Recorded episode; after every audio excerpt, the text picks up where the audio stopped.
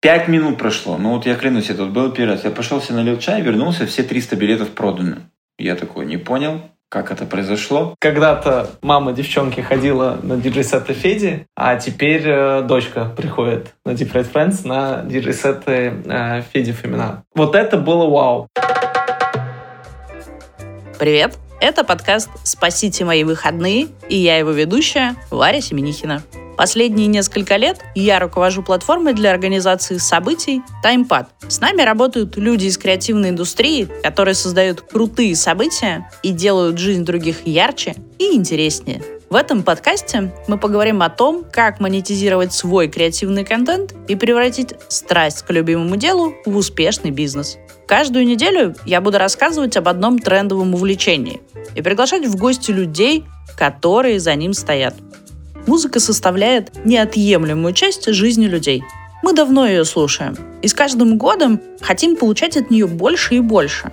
Вот и события вокруг музыки трансформируются, усложняются и захватывают все больше наших органов чувств.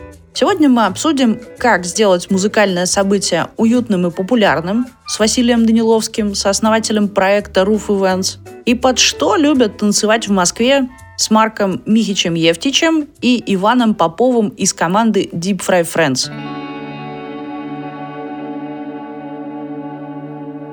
Музыка звучит в самых необычных местах. В 2010 году в рамках фестиваля «Дягилевские сезоны» в Перми состоялся концерт под названием «Музыка машин», в котором приняли участие симфонический оркестр Пермского академического театра оперы и балета и электронного проекта «Ритов», Играли они на территории Мотовилихинского завода. Поддержали эту традицию и в соседнем регионе. В Екатеринбурге неоднократно прошли концерты классической музыки на территории старинного завода Турчановых Соломирских в Сысорте. Хорошо, заводы. А что еще?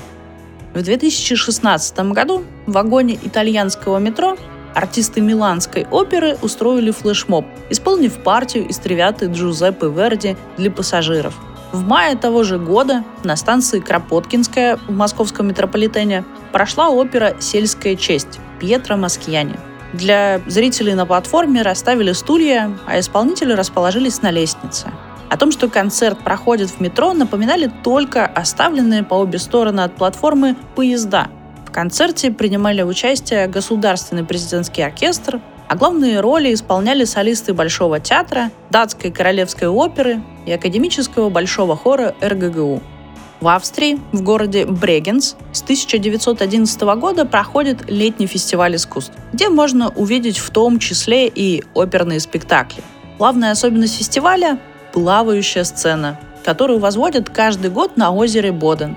На ней устанавливают декорации и меняют для каждого концерта – в России на территории горного парка «Русский Алла» ежегодно проводят фестиваль музыки, где сцена находится на глади озера, закованного в мраморные скалы. В этом году, кстати, фестиваль пройдет 15-16 июля, и вы еще можете успеть добраться и насладиться звуками музыки лично.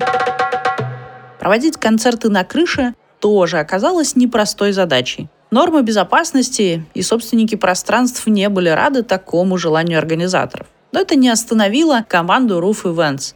Они проводят джазовые концерты на крышах вот уже 6 лет. Об истории проекта, его трансформации и магии музыки мы поговорили с Василием Даниловским, основателем проекта Roof Events. Какое место музыка занимает в твоей жизни? Я не слушаю сейчас прям вот вообще всю музыку, там не слежу за чартами, но мне нравится, скажем так, какая-то вот такая фоновая музыка, джаз, соул, что-то вот, что трогает меня изнутри. Не просто там потанцевать, не просто какие-то хиты послушать, а вот она чуть трансформировалась, какие-то эмоции или состояния во мне вызывает, какую-то теплоту, доброту или наоборот какую-то мотивацию что-то там делать. Все равно так или иначе иначе я буду связан с музыкой. Хотя вот до недавнего времени я даже не умел играть там ни на каком инструменте. На каком ты научился играть? Ну, я сейчас учусь на гитаре. Хочется так вот у костров тоже играть. Слушай, а ходишь ли ты сам на концерты? Поделись с нами, что это было. Да, я хожу на концерты. То есть я стараюсь на, на свои концерты тоже сходить, потому что меня это очень сильно вдохновляет. Когда я вижу людей, когда я вижу их эмоции, их, я могу просто подойти с кем-то, даже поговорить, незнакомым человеком, просто обсудить даже не говоря там, ну, условно, кто я. И меня это вот подпитывает, это дает мне некое вдохновение, мотивацию вот продолжать делать. Поэтому, когда я часто не бываю на концертах, я начинаю терять вот это вот ощущение, да, что мы даем, о чем мы делимся. Чем отличаются, в общем, концерты на крышах от фестивального формата, любого другого формата? Потому что в любом случае это что-то особенное. А, если говорить там конкретно про крыши, то несколько лет назад я обнаружил, что в Москве там никто не делает такой формат, только были какие-то свидания на крыше, то есть там для двух-трех человек. И я очень удивился, потому что я вернулся из Нью-Йорка, и там каким-то совершенно случайным образом там, ну, походил по крышам, и там бассейны, бары, рестораны, кинотеатры, все на крышах, на открытых где-то крышах. То есть я думаю, блин, там целый город вообще на крышах существует как бы я стал эту тему изучать, пошел в нее, и для меня это сложилось само по себе, что вот такой вот, если мы берем там больше даже лета, летний формат, что это такой максимально расслабляющий, максимально такой уютный, душевный как бы формат, в который просто надо чуть-чуть сонастроить вот какие-то элементы, какой-то декор, какое-то отношение организаторов, каких-то определенных там артистов, музыку, там место, вид, и, и само пространство начинает работать. Поэтому крыша вот это один из таких классных прям э, форматов, который вот раскрывает сам себя. Когда еще, когда идет какой-то закат, вот он миг, вот он этот кайф. Представим, что я будущий посетитель, и я вот переживаю, мне идти одной, найти партнера с друзьями. Как люди обычно ходят на такие мероприятия? Какой командой? Процентов, ну, 80-90 людей — это те, кто покупает сразу там по два билета. В основном это ну, привлекает и откликается у девушек. А вообще мужчину чуть тяжелее раскачать. То есть у нас просто такой формат, который подразумевает некую свободу сейчас уже назначают даже как встречи. Получается больше, чем концерт. Это все как бы элементы начинают вот так вот приятно работать. И ну, там бонусами бывают какие-то красивые радуги или там малиновые закаты. Что должны делать люди, которые помогают тебе проводить эти концерты, дарить этот опыт людям? Как ты их ищешь, возможно? Ну, даже, наверное, найти не так, не так тяжело, как, эм, скажем так, внедрить их э, в эту культуру когда приходит какой-то новый человек, это даже, в принципе, не важно. Например, это организатор на месте, это помощник какой-то волонтер, это, ну, условно, таргетолог или маркетолог. Сейчас первое, что я понимаю, это им нужно как можно чаще касаться вот, вот этого вайба, вот этой нашей культуры, да, то есть я всех отправляю на концерты, там, на один-два, чтобы они просто сходили, понимали, о чем доносить, о чем рассказывать посетителям, почему важно там им улыбаться, почему важно а, для них там на концерте самому быть друзьями, да, помогать с какими-то там вопросами, почему важно быть организатором до конца. Если спец классный, крутой, но он, ну, отказывается, не хочет понимать как бы эту атмосферу, не хочет понимать, почему у нас такой подход, то, скорее всего, мы с ним расстанемся. Пять лет назад я э, это все делал со своей женой. То есть, условно, вот мы вдвоем, э, я занимался там и маркетингом, и писал текста, вот пишу их как бы до сих пор там, ну, или корректирую там копирайтера. Постепенно как бы, ну, наша команда стала обрастать людьми все ребята знают, в принципе, как э, действовать. Начинается набираться вот такая вот команда, кто запускает уже эти концерты, и те, кто помогает их э, вот поддерживать на этом уровне культуры, вайба прямо на самой площадке. Как ты приходил к каким-то вот этим открытиям, например, о том, что важно там команде дать прочувствовать атмосферу, какую-то культуру того события, ну какой-то, наверное, ценностный набор того, что вы делаете? Было похоже там вот эти первые два года, как как будто мы к себе в гости приглашаем домой, и у нас вот такой, ну, прям классный квартирник на крыше, и люди ходили там по пять раз подряд. То есть, ну, и сейчас, как бы, я, я надеюсь, идут на вот на вот это состояние, на вот эти встречи, на вот эту теплоту, на вот эти улыбки просто. И все остальное дополняло. То есть я с самого начала понимал, что это сверхважно. не сделать круто рекламу, не сделать круто текст там, это понятно, а сделать именно круто там, чтобы гости пришли, и дальше от них распространялось даже вот этот шлейф молва, что типа, блин, это классные ребята, подписывайтесь. Это помогло нам очень быстро вырасти органически, я даже ничего не делал, думаю, вау, мы выкладываем там крыша там, ну, не знаю, на 200 человек, и у нас там 60 репостов. То есть люди сами продавали. Это, это результат того, что происходило на крыше, не результат крутой рекламы. То есть я сразу хотел отделиться нас чуть-чуть от классических концертов, от классических залов, от джазовых клубов. Это позволило нам сразу зайти на рынок, который и так битком, который и так э, там алый, создать свою культуру. Сейчас, как я понимаю, большая часть это все же клиентский сервис и непосредственно для ну, людей, которые слушателями приходят, да, а не корпоративный продукт. Почему были корпоративные, почему сейчас остались только клиентские? Чуть побольше про это хотелось узнать. Опять же, вот я съездил в Нью-Йорк, я увидел, что там есть своя культура, и я не думал сначала о концертах. То есть я подумал, а почему у нас не делают дни рождения, почему у нас не делают корпоративы на крышах? Ну, то есть уже стали появляться лофты, люди к ним привыкли, я думаю, ну, классный же летний вайб. Ну, ты стоишь, ветерок приятный. Первый год это прям вот такое постоянная борьба с какими-то предрассудками тех, у кого как бы есть крыша и кто им владеет. Потому что люди, ну, у них не укладывалось в голове, как это возможно не э, упасть и, и как бы и кайфануть там, и, ну, и в смысле.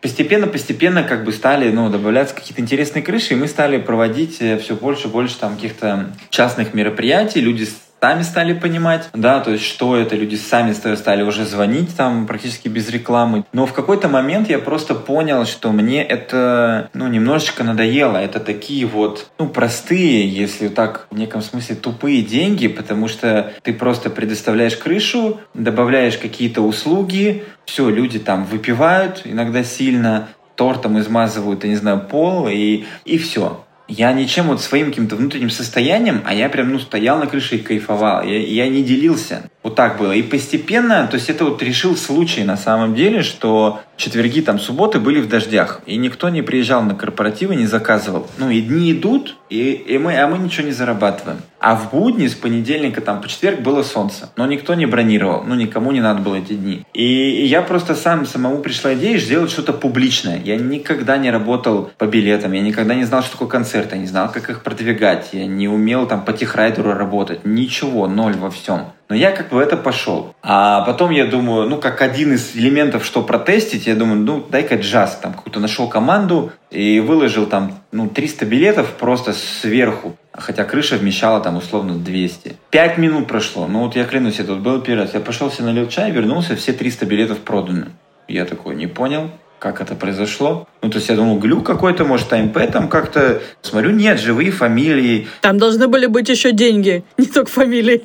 Да, да, да. Мы провели это мероприятие, конечно, там были чуть недовольные люди, потому что, ну, прям битком была крыша. Я, я не ожидал, что, ну, прям все раскупят. Что-то интересное. Джаз, крыша, ну-ка, дай-ка дай еще попробую. Та же группа, та же программа. Все продавалось просто. Только выкладываю, продается через день. Только выкладываю, продается через день. Я такой, Сначала это для меня было как бы про деньги, чтобы забить вот эти дни пустые на крыше. А потом я настолько кайфанул от вот, вот этого состояния, которое я могу создавать для людей. И я стал его улучшать, подкручивать, доделывать. И, и, и с каждым годом следующим все больше и больше доля э, концертов занимала вот э, там корпоративы и концерты. То есть на следующий год там это стало 60%, на следующий год я полностью отказался от корпоративов, сфокусировался на 100% на концертах, и все стало как бы, ну, еще быстрее, еще круче работать. Корпоративный какой-то э, бизнес там мы не оставляем, но мы сейчас перешли как раз на то, чтобы добавлять туда э, нашу ценность. То есть это дорого,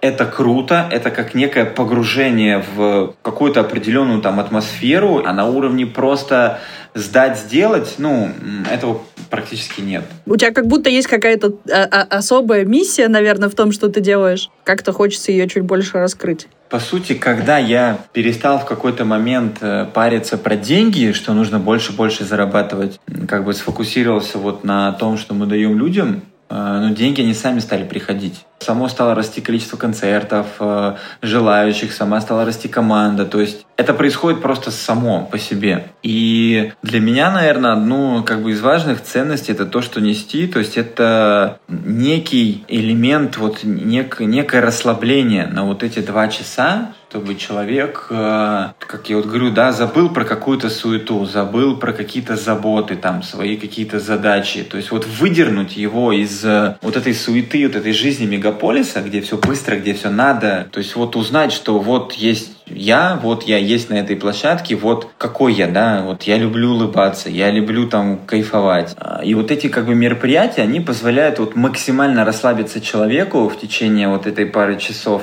и как-то вот, может быть, узнать чуть получше себя, вот через музыку, через это состояние. Вот, наверное, вот так как-то я бы сказал. Ну, все мы у кого-то немножко подглядываем и кем-то вдохновляемся. Интересно было бы узнать о том, кто стал вдохновением для тебя изначально и что тебя вдохновляет сейчас. Может быть, какие-то проекты каких-то людей, организаторов или там исполнителей ты отметишь. Есть, скажем так, города, которыми я восхищаюсь, есть э, там, может быть, даже мероприятия, которыми я восхищаюсь, есть люди, там это артисты либо организаторы, которыми я восхищаюсь. Какие-то истории, да, когда они сами вот поднялись и придерживались вот этой своей линии, что они чем-то чем-то хотят поделиться, чем-то изнутри, каким-то своим опытом.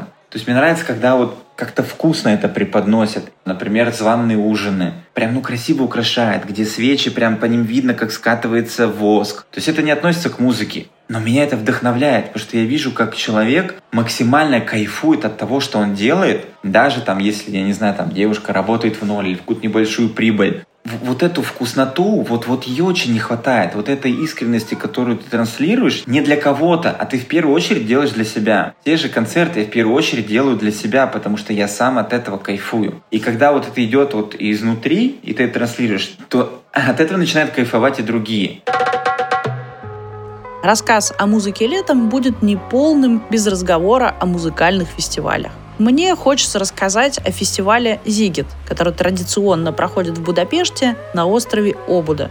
И это целый отдельный мир. Организаторы фестиваля, начиная с 1993 года, целую неделю, 24 часа в сутки радуют гостей музыкой, шоу и многим другим. Лично я там умудрилась танцевать ирландские танцы.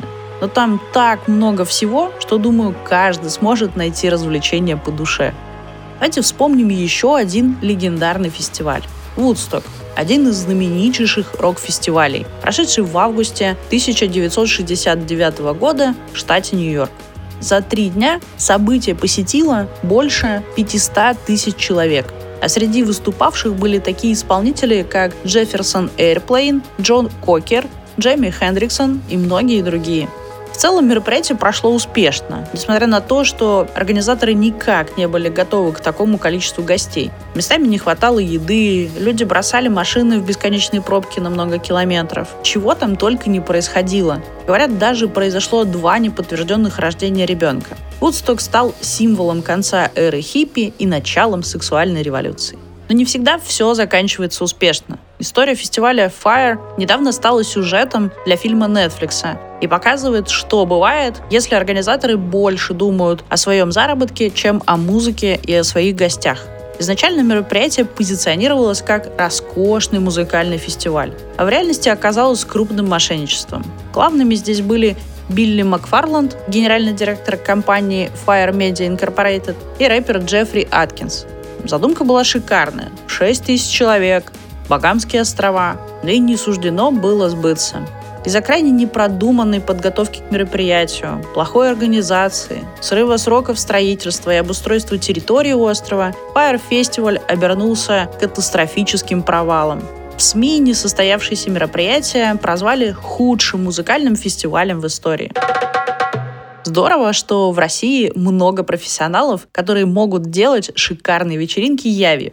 Во время беседы мы вспоминали с ребятами, как они в баре Дениса Симачева в Столешниковом переулке провели рок-концерт. Но все было очень продумано и безопасно для пространства в том числе. Вообще подняли много баек и интересных историй из жизни организаторов вечеринок во время беседы с Марко и Иваном из команды Deep Fry Friends. Спешу ими с вами поделиться.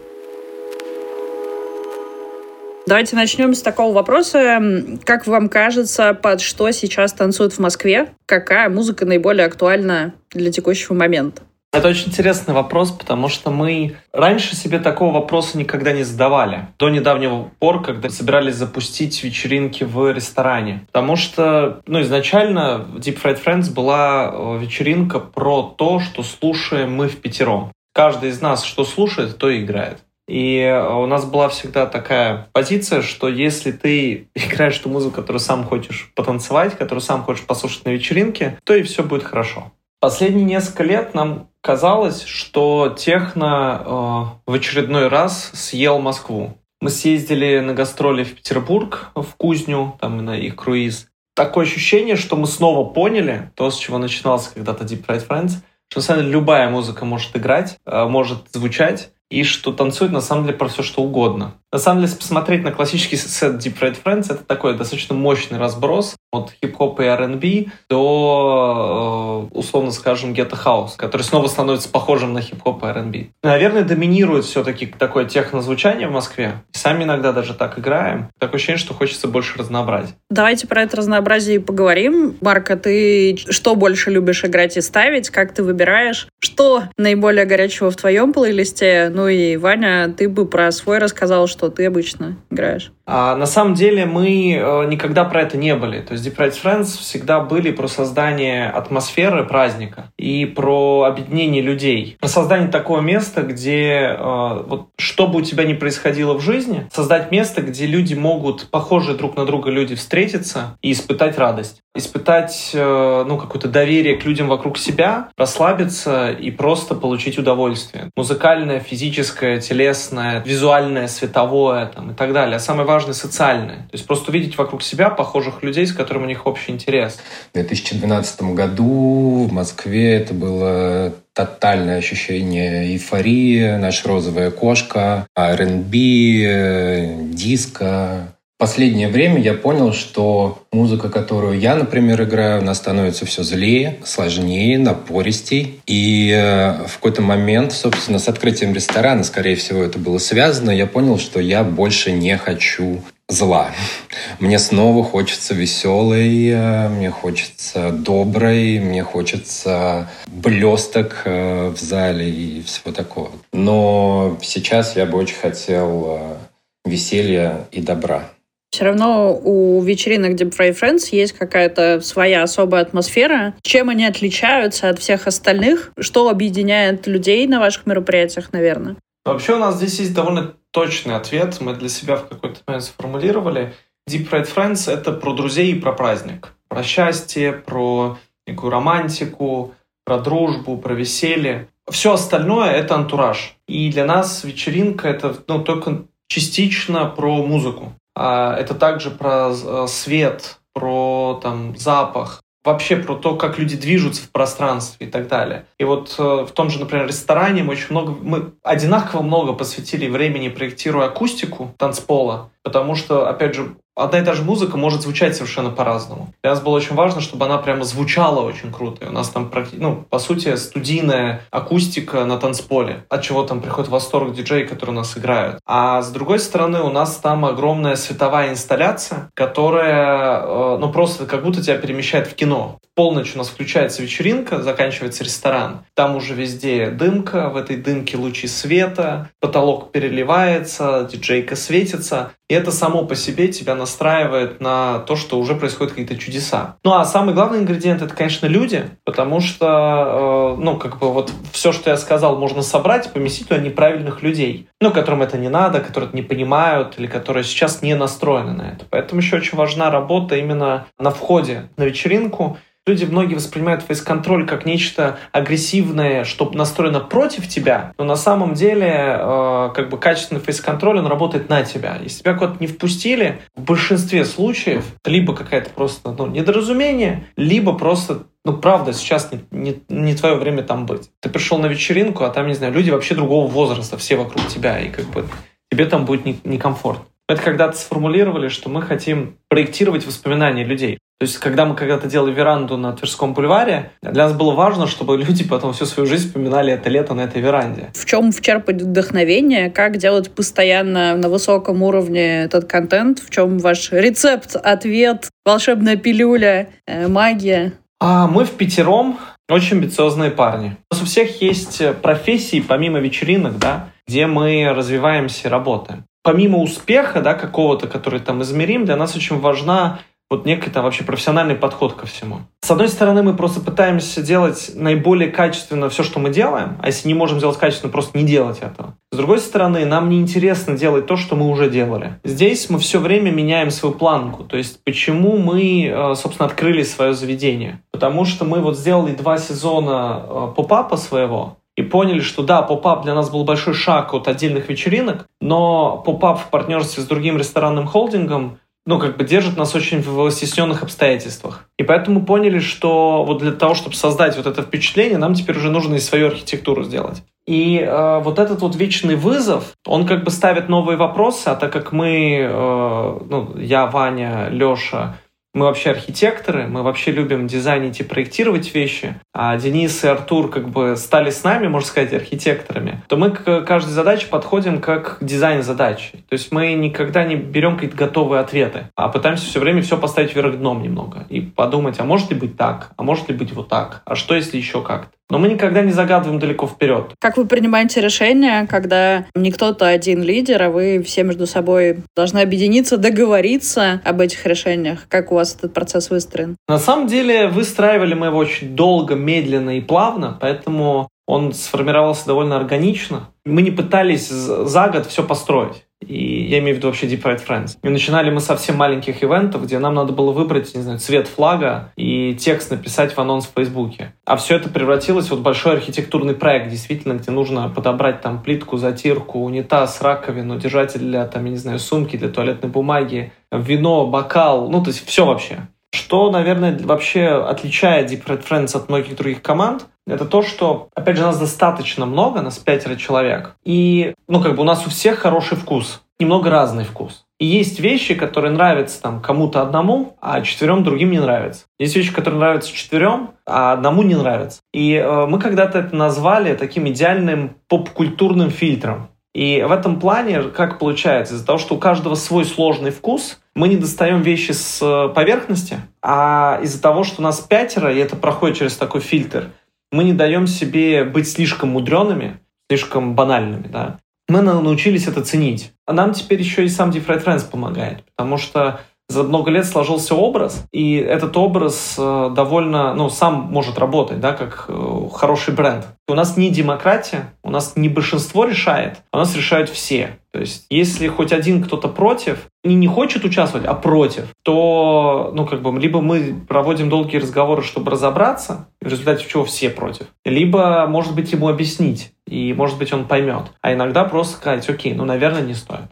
Если бы масштаб событий Deep Red Friends к нам пришел не спустя три года, а на первый год, я думаю, что было бы все очень сложно. Я не уверен, что Deep Red Friends бы просуществовал 10 лет. Что вас тогда объединило, и почему вы, как э, команда приятелей, решили делать какой-то совместный проект? Начали это чем-то называть, кроме того, что вы просто дружите? Объединило нас солянка Idle Conversation изначально. Ну, потому что вот с Ваней мы учились на одном курсе, но на разных потоках. И в институте мы не встречались, мы встретились в солянке. С Артуром я учился в школе. Он меня привел в солянку. Через там год мы встретили все там Лешу в Солянке, который тоже учился в Мархино на другом курсе. Тогда еще с нами там в команде, когда мы только начинали, был Арсений, с которым мы тоже встретились в Солянке. То есть надо сказать, что нас вообще вечеринки как таковые и соединили. Все время было желание сделать все-таки вечеринку, как нам хочется. Собственно, в какой-то момент пришел Денис и сказал, пойдемте клуб откроем с Мизон де Лос и привел нас э, на какой-то заброшенный склад. Вот. Из склада мы вышли целыми, вот, но из склада ничего не получилось, но зато рядом оказалась веранда. И вот так вот мы начали это все делать с Денисом, и стало понятно, что Денис вот точно такой же, как мы. Мы мыслим очень по-разному, но в очень похожем векторе. Название. Это нам помог iPod, режим Shuffle, потому что у нас не было хороших названий. И Shuffle включил нам трек MF Doom, Deep Red Friends. И мы решили, что это идеальное описание для того, что мы делаем. Пятеро друзей, которые зовут своих друзей. Знаете ли вы ребят, которых объединили уже ваши вечеринки, и, может быть, какие-то проекты после этого тоже появились? И вы такие, а вот эти ребята вообще ходили тусоваться к нам, а теперь есть момент на них нажаловаться. Вань, кого вспомнишь? Конечно, Point вечеринки. В каком-то смысле Aesthetic Joyce, собственно, первая наша вечеринка совместная в ГУМе прошла благодаря тому, что ребята говорят, да блин, мы тоже хотим делать вечеринки, и тоже хотим делать классные вечеринки, и типа, а вы в этом спецы, давайте попробуем сделать вместе. И так, в общем-то, мы скооперировались, сделали тот самый кискибал, и стали делать параллельные проекты, довольно успешные, которые во многом пересекаются по своей сути, но вот, наверное, можно сказать, что мы помогли ребятам э, делать то, чем они сейчас занимаются. Мы изобретали все время какие-то форматы, вот гоняясь за этим изобретательством. И в какой-то момент, когда мы такие, ну, блин, играть в пятером на вечеринках классно, но давайте сделаем какую-то инверсию, давайте позовем пять э, подруг играть вместо нас. И так мы начали делать э, вечеринку, где играют девчонки. Таким образом, мы научили диджеить очень многих теперь уже таких регулярных резидентов э, диджеев Москвы. Они впервые играли очень часто у нас, и это тоже то, что нас очень радует.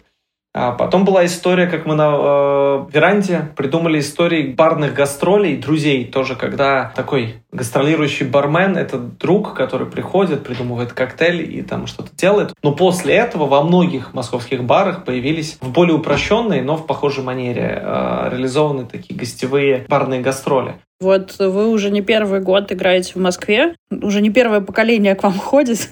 Как меняется та аудитория, которая ходит? Появляется кто-то новый, не знаю, более молодые, живые. Что происходит с аудиторией? Десять лет еще не тот срок, вот, потому что у нас была на веранде офигенная вечеринка, где играл Федор Фомин. Была смешная история, что ему передает, по-моему, телефон девушка, и там написаны сообщения от ее мамы «Передай, пожалуйста, Феде привет». То есть когда-то мама девчонки ходила на диджей-сеты Феди, а теперь э, дочка приходит на Deep Red Friends на диджей-сеты э, Феди Фомина. У нас пока таких еще не было историй, но важно, что вместе с нами развивается наша аудитория, она растет и меняется. Каждый Новый год приводит нам новых людей. Есть ребята, которые были нашими хейтерами, а потом стали очень близкими друзьями, э, там, партнерами. Это самое важное в социуме, да, чтобы ничего не застаивалось, чтобы не было всегда одинаково. У меня есть такой личный вопрос для каждого из вас. Про самый яркий праздник, который с вами случался в жизни. Что это было, что вы помните? Как ваши гости вспоминают ваши вечеринки?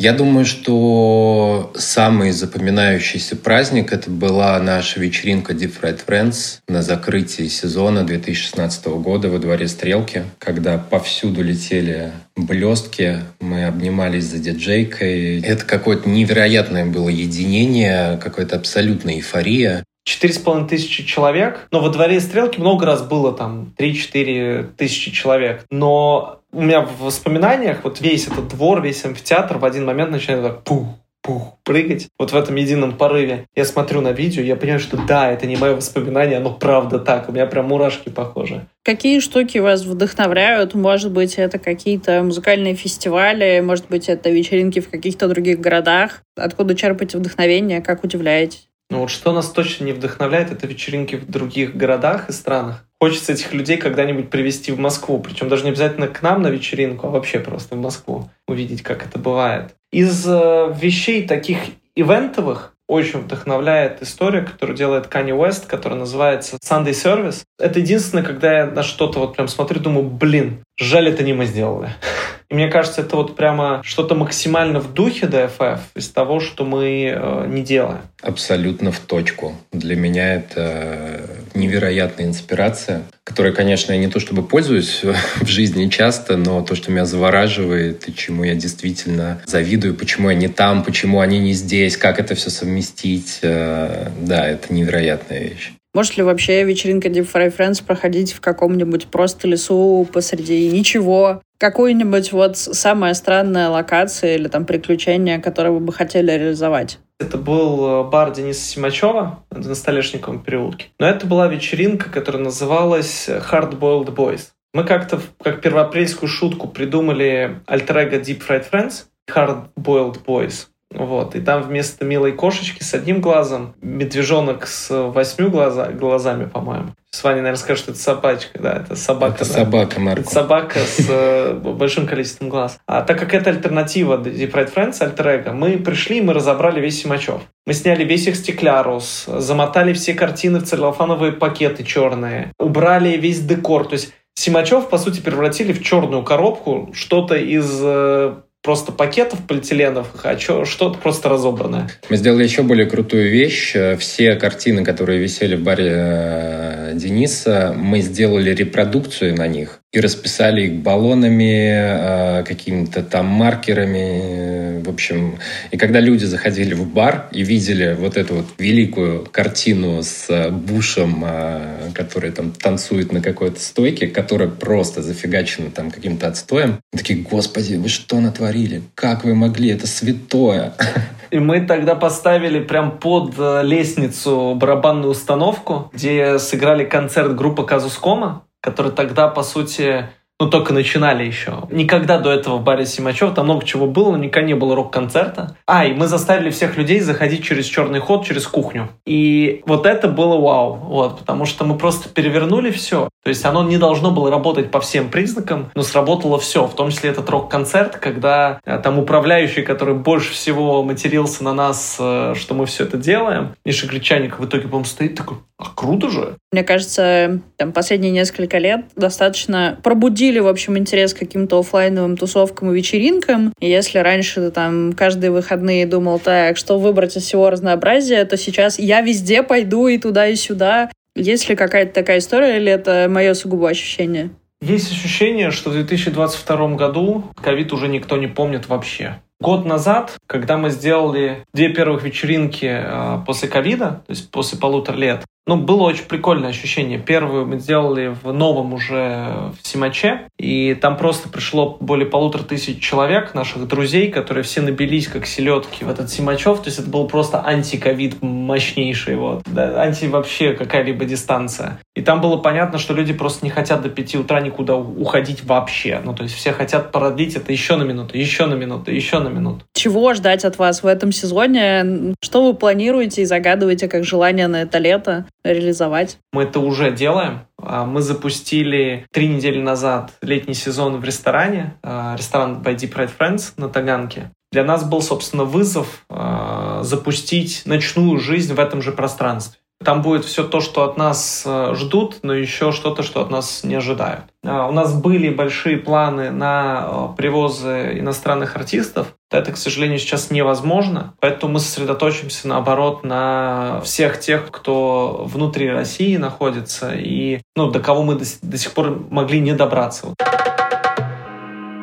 Музыка повсюду, музыка везде. Концерт в лесу, вечеринка в парке – Какое событие вы бы не решили организовать, мы будем рады помочь вам с этим. Создать посадочную страницу, принимать оплату за билеты, проверять билеты на входе.